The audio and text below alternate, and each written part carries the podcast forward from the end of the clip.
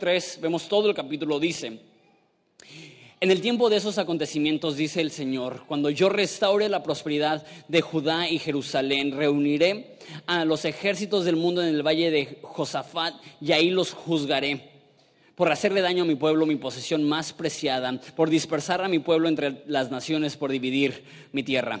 Tiraron los dados para decidir quiénes de mi pueblo serían sus esclavos, canjearon niños por prostitutas, vendieron niñas por tan solo suficiente vino para emborracharse que tienen contra mí Tiro y Sidón, que son naciones vecinas de Israel, y ustedes, ciudades de Filistea, que es el país vecino, tratan de vengarse de mí. Si es así, tengan cuidado. Los atacaré con rapidez y les pagaré por todo lo que hicieron. Tomaron mi plata y mi oro y todos mis tesoros preciados y los llevaron a sus templos paganos. Les vendieron a gente de Judá y de Jerusalén a los griegos para que se los llevaran lejos de su tierra. Sin embargo, yo los traeré de regreso de todos los lugares de donde los vendieron y les pagaré a todos por lo que hicieron. Venderé a sus hijos y a sus hijas a la gente de Judá y los venderán al pueblo de Arabia, una nación lejana. Yo el Señor he hablado. Digan a las naciones de todas partes, prepárense para la guerra, llamen a sus mejores hombres de guerra, que todos los combatientes avancen para el ataque forjen de las rejas de arado y conviértanlas en espadas, sus herramientas para podar en lanzas, entrenen aún a los más débiles para que sean guerreros. Vengan pronto naciones de todas partes, reúnanse en el valle y ahora, oh Señor, llama a tus guerreros. Que las naciones se movilicen para la guerra, que marchen hacia el valle de Josafat. Ahí yo, el Señor, me sentaré para pronunciar juicio contra todas ellas Den rienda suelta a la hoz porque la cosecha está madura. Vengan, pisen las uvas porque el lagar está lleno, los barriles rebosan con la perversidad de estas naciones. Miles y miles esperan en el valle de decisión. Ahí es donde llegará el día del Señor. El sol y la luna se oscurecerán y las estrellas dejarán de brillar. La voz del Señor pronto rugirá desde Sión, tronará desde Jerusalén y los cielos y la tierra temblarán, pero el Señor será un refugio para su pueblo, una fortaleza firme para el pueblo de Israel. Entonces, ustedes sabrán que yo, el Señor su Dios, habito en Sión, mi monte santo. Jerusalén será santa para siempre y los ejércitos extranjeros nunca más volverán a conquistarla. En aquel día, las montañas destilarán vino dulce y los montes fluirán de leche. El agua llenará los arroyos de Judá y del templo del Señor brotará una fuente que regará el árido valle de acacias. Sin embargo, Egipto se convertirá en tierra baldía y Edom en un desierto porque atacaron al pueblo de Judá y mataron a gente inocente en la tierra de ellos. Judá, en cambio, se llenará de gente para siempre y Jerusalén perdurará a través de todas las generaciones. Perdonaré los crímenes de mi pueblo que todavía no he perdonado y yo, el Señor, haré mi hogar en Jerusalén con mi pueblo.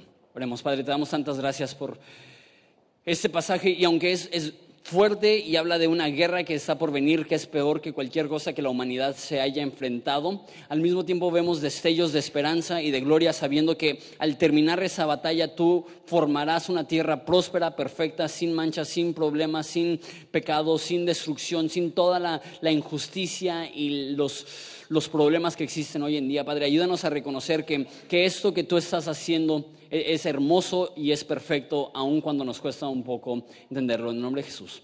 Amén.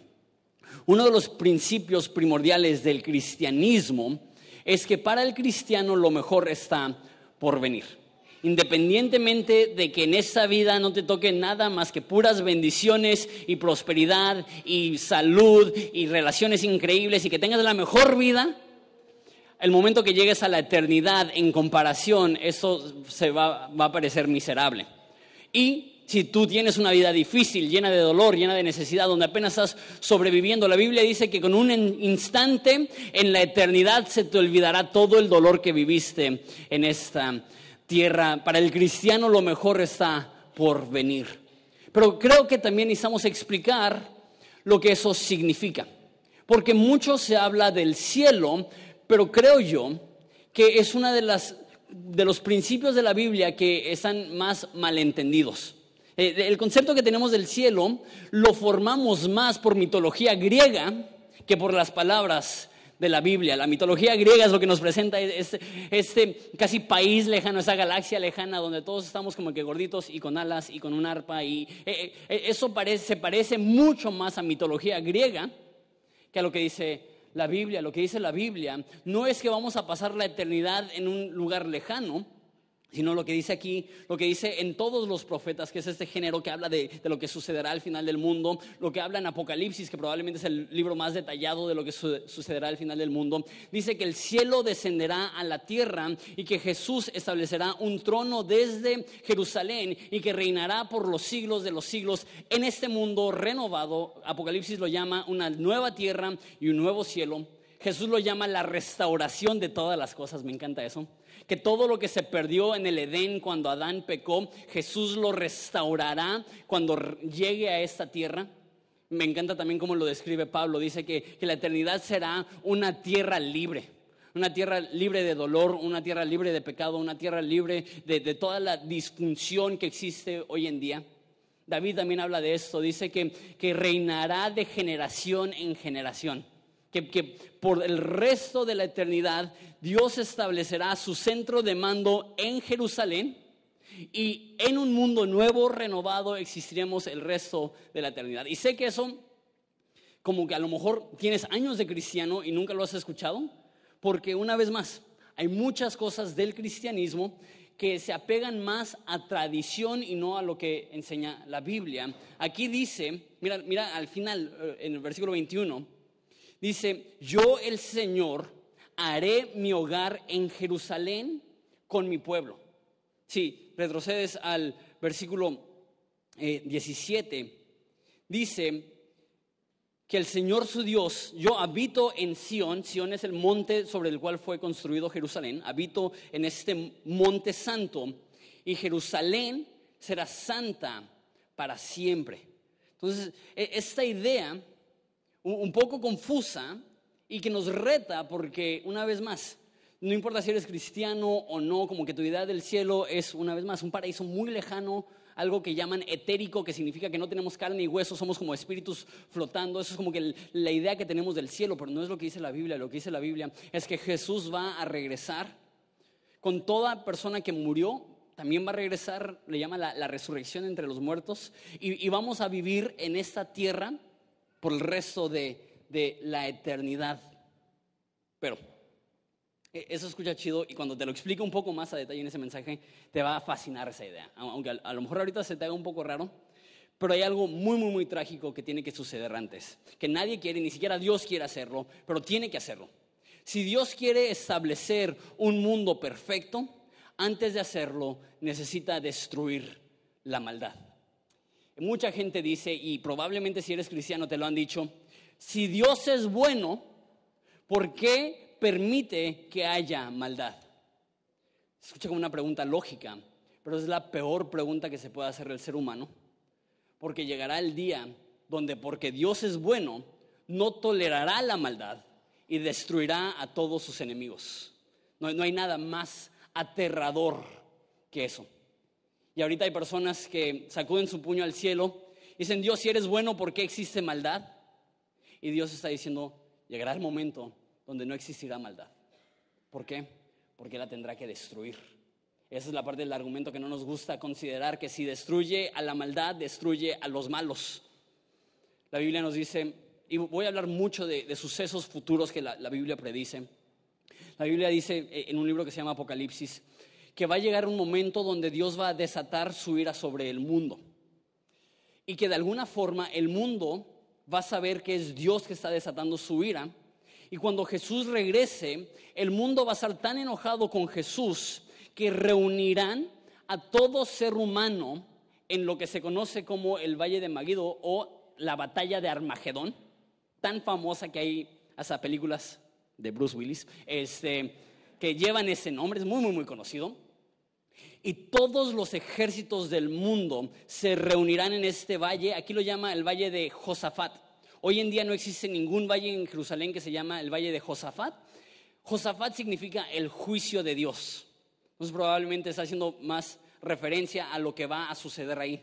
Que se reunirán todos los ejércitos de todo el mundo. Si eso sucediera hoy en día, estamos hablando de dos o tres mil millones de personas, una cantidad que, que supera por mucho cualquier guerra que ha existido en la historia de la humanidad. Tantos soldados que dicen que tomarán sus, sus tijeras para cortar los árboles y los convertirán en armas, que cualquier metal que pueden encontrar lo van a fundir para poder hacer armas de guerra, para poder ir en contra de Dios. Y se reunirán ahí todos los ejércitos del mundo y harán guerra en contra de Dios y, muy, muy tristemente va a haber esa destrucción donde Dios destruye y elimina a sus enemigos. Y, sé que se escucha horrible y sé que va en contra de, a lo mejor muchas cosas que has pensado acerca de Dios correctamente, porque la Biblia dice que, Dios es un Dios de gracia, un Dios de misericordia, un Dios de amor, pero este, necesitamos verlo en secuencia lo que está sucediendo. Tengo cinco puntos el día de hoy. El primer punto, Dios cumple sus promesas. Si ves el versículo 7 de, Joel, dice así, versículo 7, Joel 3, sin embargo yo traeré de regreso de todos los lugares de donde los vendieron. Al principio también habla de, que Dios los va a, restaurar a Jerusalén. Entonces, primer punto, Dios cumple sus promesas. Hablando un poco acerca de, historia, y no quiero que eso suene como una clase de historia, pero siento que es importante considerar. Esta es una profecía muy común.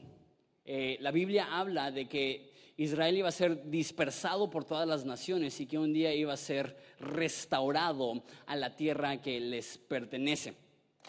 Entonces, eh, eh, habla de, de esta realidad de que en el año 70 después de Cristo, Israel es invadido por Roma y totalmente devastado. En ese entonces se cree que vivían dos millones de personas en Israel y matan los romanos a un millón de ellos. O sea, un, genocidio terrible. Y los que no matan los extraen de Israel y los distribuyen por todo el imperio romano y por más de un milenio, por, casi dos mil años, viven en diferentes partes del, imperio romano y están lejos de, Israel. Entonces, desde el año 70 después de Cristo hasta el año 1948, Israel no tenía nación. Israel, los judíos vivían en Alemania y en Rusia y en Polonia y en Austria, en diferentes lugares porque habían sido removidos de su tierra. Y Dios a lo largo de los profetas promete, un día Dios va a restaurar a Israel a su tierra, un día Dios va a restaurar a Israel a su tierra. Y esta promesa tardó 1900 años en cumplirse. 1900 años donde el pueblo de Israel no estaba en casa. 1900 años donde el pueblo de Israel estaba lejos. Pero con esa palabrita llegará el momento donde yo restableceré mi pueblo a su hogar. Los que fueron vendidos como esclavos regresarán. Ese es uno de, de los cumplimientos proféticos más importantes de la Biblia. Porque es tan común. Tantas veces dice, voy a restaurar a Israel a, su nación, voy a restaurar a Israel a su tierra. Y por mucho tiempo la gente criticaba la Biblia. ¿Cómo puede ser que, la Biblia dice ser autoritaria en el, en el, rol de profecía y repite vez tras vez, Israel va a regresar a su tierra, Israel va a regresar a su tierra y no está? Pero hace 70 años. Israel se restablece como una nación. Israel una vez más regresa a su tierra. Y eso es lo que quiero decir. Y, se me hace bien interesante. No importa cuánto tiempo tengas esperando, lo que Dios promete, Dios lo cumple. Y a lo mejor tienes tiempo esperando ver una respuesta por parte de Dios. A lo mejor tienes tiempo queriendo ver cómo, Dios respalda las palabras que Él te ha dado. Pero necesitas saber, una palabra que le dio a Israel, Él fue fiel aún casi dos mil años después. Dios cumple su palabra. Cuando Dios da una promesa, no dejes de creer en ella, aunque tome mucho tiempo. Aquí dice un día que va a regresar a todas las personas que fueron expatriadas y las va a regresar a Israel. Segundo punto, ese es un poco más grueso. Dios no ignora la injusticia. Del versículo 1 al 16 narra esta guerra, donde Dios castiga a todas las naciones que se oponen. Las castiga por muchas razones que dice aquí. Las castiga por la forma que trataron a sus hijos. Con, palabras muy fuertes describe que, que compraban a las niñas de Israel con suficiente vino meramente para emborracharse, que, que devaluaron tanto la vida humana que una botella de vino era suficiente para comprar a una niña, o sea, una situación terrible. Y dice que, les va a juzgar y les va a destruir, dice Joel 3:7, la, la segunda mitad. Les pagaré a ustedes por todo lo que hicieron.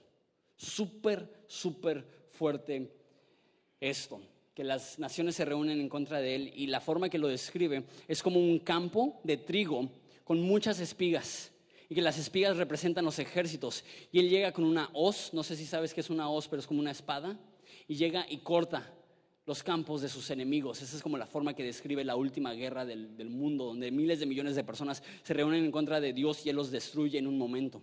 Otra forma que lo describe es que dice que es como un lagar, que es donde pisan las uvas para hacer el vino. Y, como si cada soldado representara una uva y, Dios los, los va a destruir. Esa es una imagen que se usa muchas veces en la Biblia. Y sé que esto suena como una contradicción al mensaje de amor y gracia que vemos a lo largo de la Biblia. ¿Cómo puedes decir que Dios es un Dios de amor cuando la Biblia incluye pasajes tan gruesos como estos? Dos cosas. Uno, Dios mandó a su Hijo para tomar nuestro lugar para que nosotros no tengamos que sufrir el juicio.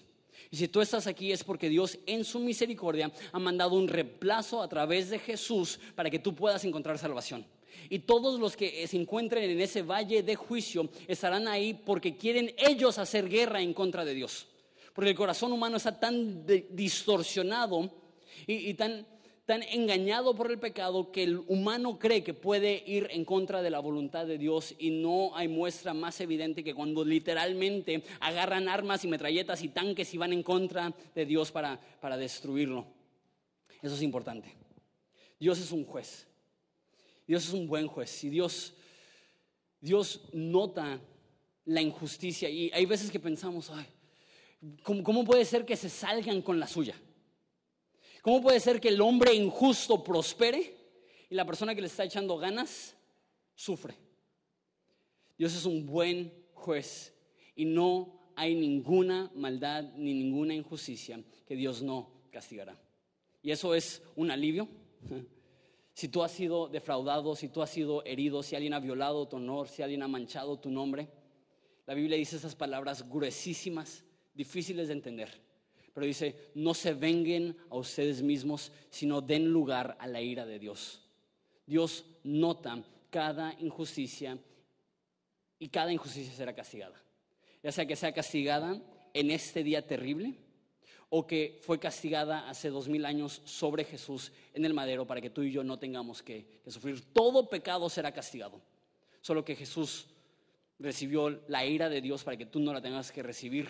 Pero si tú rechazas ese perdón, la Biblia dice, y eso es una de las cosas más difíciles y más gruesas de la Biblia, lo que la Biblia dice es que te vas a enfrentar un día a la ira de Dios. E, es como que la parte, gruesa, es como la parte fea, pero se pone mejor. Punto número tres.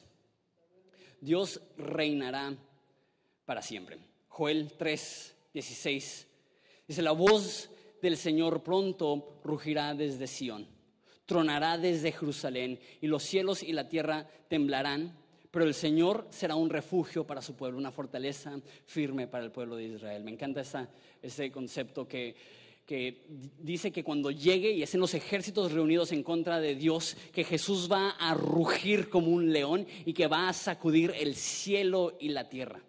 Eso lo habla Amós, eso lo habla Apocalipsis que, que la batalla va a empezar con Jesús rugiendo.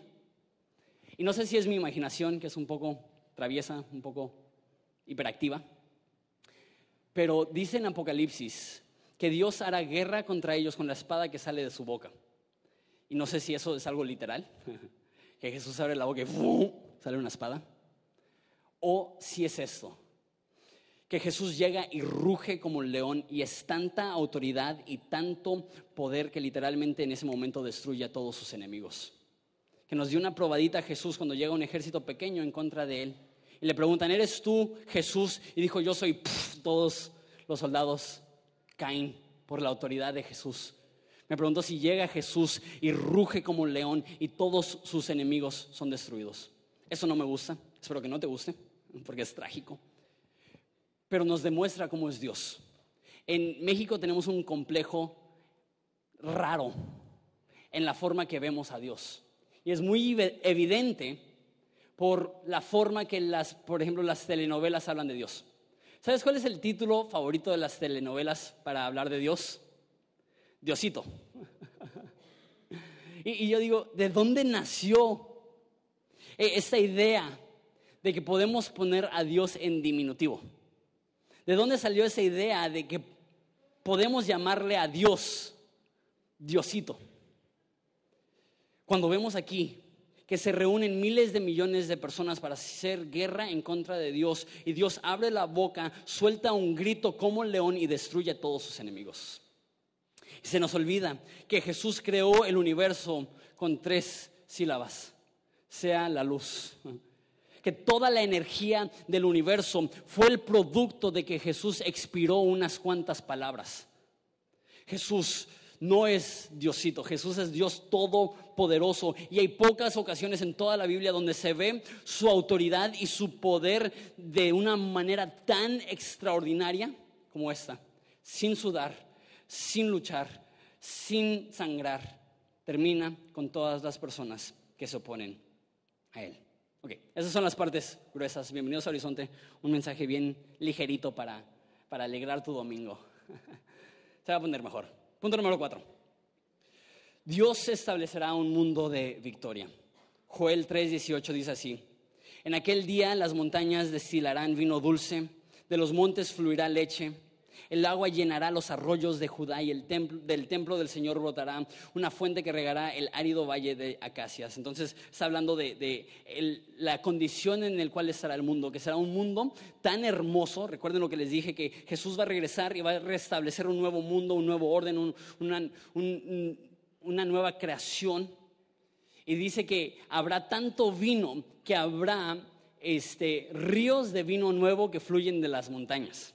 No sé qué es lo que opinas acerca del vino, no sé qué es lo que opinas acerca de si, un cristiano puede tomar o no, independientemente de, la convicción que tengas. Qué loco que haya tanto vino que fluya de los cerros. Eh, en la, Biblia, particularmente en el Antiguo Testamento, vino, leche, son, señales de la bendición de Dios. Son señales de, de, prosperidad y lo que está diciendo es que el mundo será tan próspero, tan hermoso, tan grande, que habrá tanta sobreabundancia del lujo que, de los montes va a estar brotando, que van a haber ríos llenos de estas cosas. Sabes, eso es lo que la Biblia dice que será el estado eterno para nosotros, que estaremos en un mundo lleno de perfección, que reinará desde Jerusalén. Eso es lo que dice, que Jesús estará en Jerusalén, que, será santo, que Él reinará desde ahí. Y dice, eh, por ejemplo, en Apocalipsis, por si no estás seguro si es algo figurativo o algo literal. Dice que las naciones del mundo traerán su gloria a ella. Dice que las puertas de la santa ciudad, Jerusalén, no cerrarán ni de día ni de noche. Dice aquí que Jerusalén estará llena por siempre. Ese es el lugar donde viviremos. Y a mí me ayuda esto. No sé, una vez más, ¿qué es lo que piensas acerca del cielo? Hay, hay una percepción muy extraña dentro del cristianismo del cielo. Pero había parte de mí que sentía nervios, no sé si tú lo has sentido, el concepto del cielo, de la eternidad más que del cielo. Decir, ok, entiendo que va a ser un lugar hermoso, entiendo que Dios va a estar ahí, entiendo que van a estar los ángeles ahí, entiendo que va a estar la adoración ahí.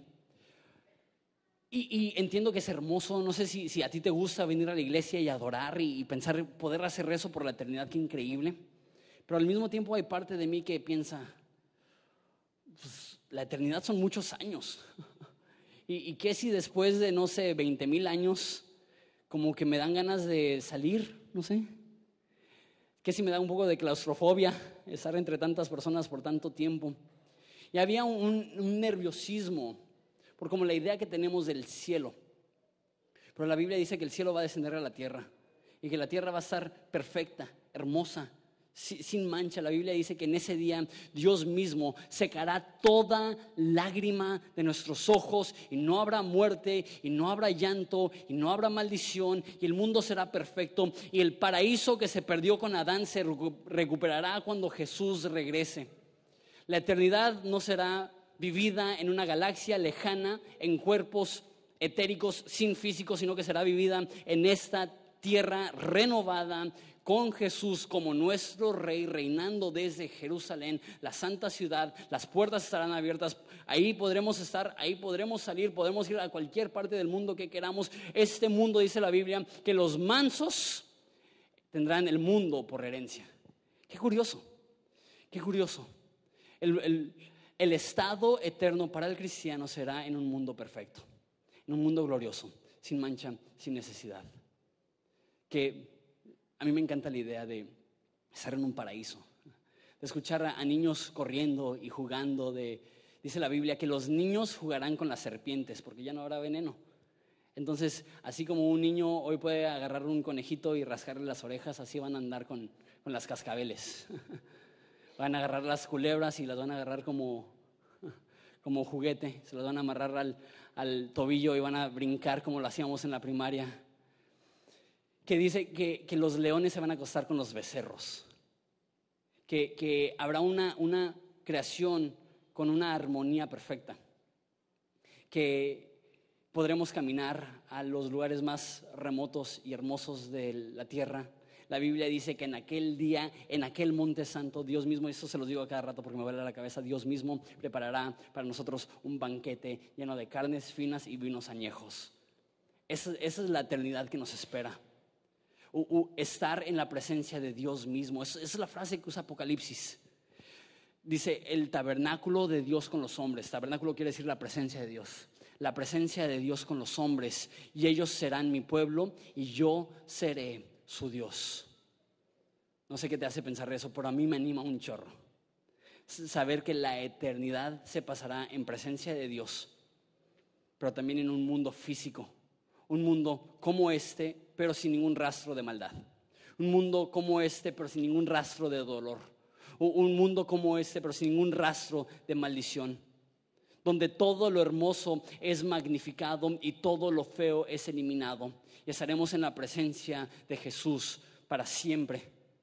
Pero no como algo espiritual difícil de entender, como algo físico, donde sus, sus pulgares se presionan en contra de nuestras mejillas para secar las lágrimas, donde le veremos, dice la Biblia, como cordero inmolado, con, con, las cicatrices de su sacrificio aún presente. Y cantaremos con millares de santos y ángeles. Digno es el Cordero de Dios que fue inmolado. La creación no es el cielo lejano, la, la eternidad más bien será el cielo cercano, el cielo en la, en la tierra, el momento en el cual el cielo y la tierra se fusionan y crean el paraíso recuperado. Lo que perdió Adán, lo recupera Jesús. Punto número 5, con eso terminamos. Dios limpia a sus hijos. Dios, Dios perdona a sus hijos. Mira lo que dice el versículo 21. Perdonaré los crímenes de mi pueblo que todavía no he perdonado, y yo el Señor haré mi hogar en Jerusalén con mi pueblo. Entonces está diciendo, voy a perdonar los crímenes, los pecados de mi pueblo. Entonces, digo eso. Y, más si, no tienes mucho tiempo de cristiano y no entiendes todavía a, profundidad cómo es que tenemos garantizado el cielo. ¿Cómo sabemos que, que, nos va a tocar esa eternidad gloriosa y que no vamos a ser parte del ejército que es destruido? La respuesta es que la razón que son destruidas las personas es porque están en pecado, están en rebelión en contra de Dios. Y el colmo más grande del pecado es que no solamente portas una oscuridad en tu alma, sino que te ciega y, no reconoces. Tú puedes hablar con cualquier persona y les preguntas, ¿eres una buena persona? ¿Y qué te van a decir? Sí, claro. Porque tenemos esta condición humana que portamos una oscuridad de nuestro ser que es tan oscura que nos ciega a la realidad que estamos lejos de Dios. Pero yo creo que Dios es tan grande y tan bueno que nos da, aún sin conocerle, vistazos de, de, esta oscuridad que portamos. Que tú lo sabes. Y ahorita estoy hablando específicamente con personas que no conocen a Jesús. Que hay algo dentro de ti que no, no, no lo puedes describir. Y tú crees que es único para ti, tú crees que todas las personas están súper bien, pero que tú estás mal y te acuestas y sientes este vacío, no siempre, pero de repente cuando te pones a analizar tu vida, sientes literalmente un vacío tan profundo, tan desesperante, un dolor en tu ser, en tu alma, una oscuridad. Eso es el producto del pecado. El pecado destruye nuestra alma, devasta nuestro ser, rompe nuestro espíritu.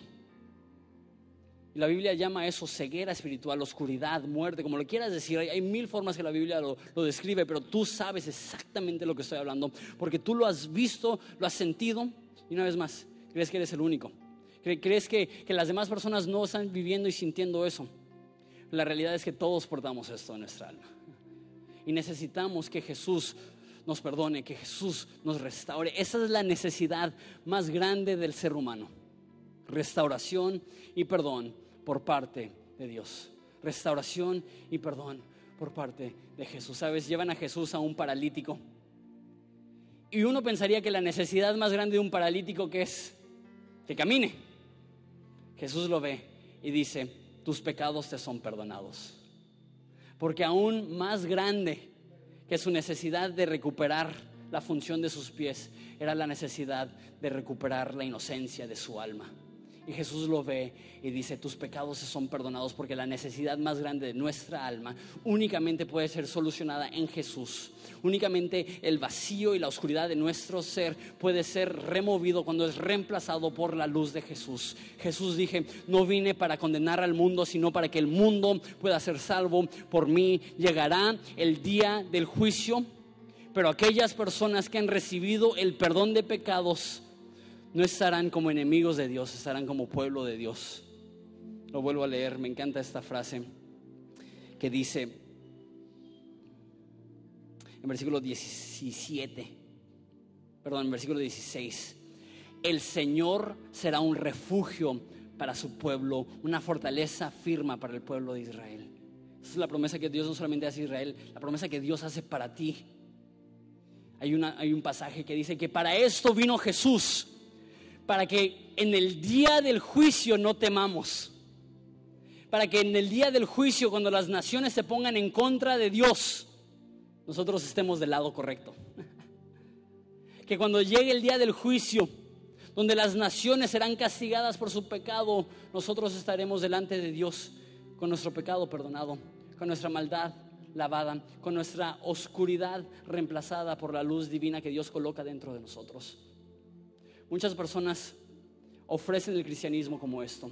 Ven a Jesús y te ayudará a que no te sientas solo. Ven a Jesús y te ayudará con tus relaciones. Ven a Jesús y te ayudará con tu economía. Ven a Jesús y te ayudará con tus problemas. Y, dado, Jesús es un buen padre que te puede ayudar con esas cosas. Pero lo más hermoso de Jesús no es que pueda sanar tu enfermedad o que pueda restablecer tu economía o, o que pueda darte armonía para tus relaciones. Lo más importante para Jesús es que puede remover la oscuridad de nuestro ser. Puede restaurar tu alma que fue rota por el pecado y puede darte ahora acceso al perdón que solamente se encuentra en Dios. Esto es lo más importante que ofrece Jesús. Esto es lo más importante que ofrece la Biblia, que no tienes que caminar con la oscuridad de tu ser. Jesús vino para perdonarte, para lavarte, para que un día, cuando Él regrese, podamos heredar con Él la tierra. ¿Les parece si nos ponemos de pie?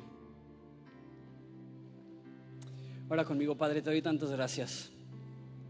Te doy tantas gracias porque tú nos ofreces perdón, que tú nos ofreces salvación, que tú nos ofreces restauración y que tenemos para nuestra alma esta esperanza que no tenemos que enfocarnos en todos los problemas que tenemos en nuestra vida, sino que un día eso va a ser reemplazado por la increíble realidad de un mundo restaurado. Que eso es lo que nos espera, eso es lo que queremos, eso es lo que necesitamos. Padre, abre nuestros ojos, que no nos enfoquemos en las ratas de las dificultades, sino que nos enfoquemos en el atardecer, en el atardecer de tu gloria, de tu plan. En nombre de Jesús. Amén. Vamos a adorar a Jesús.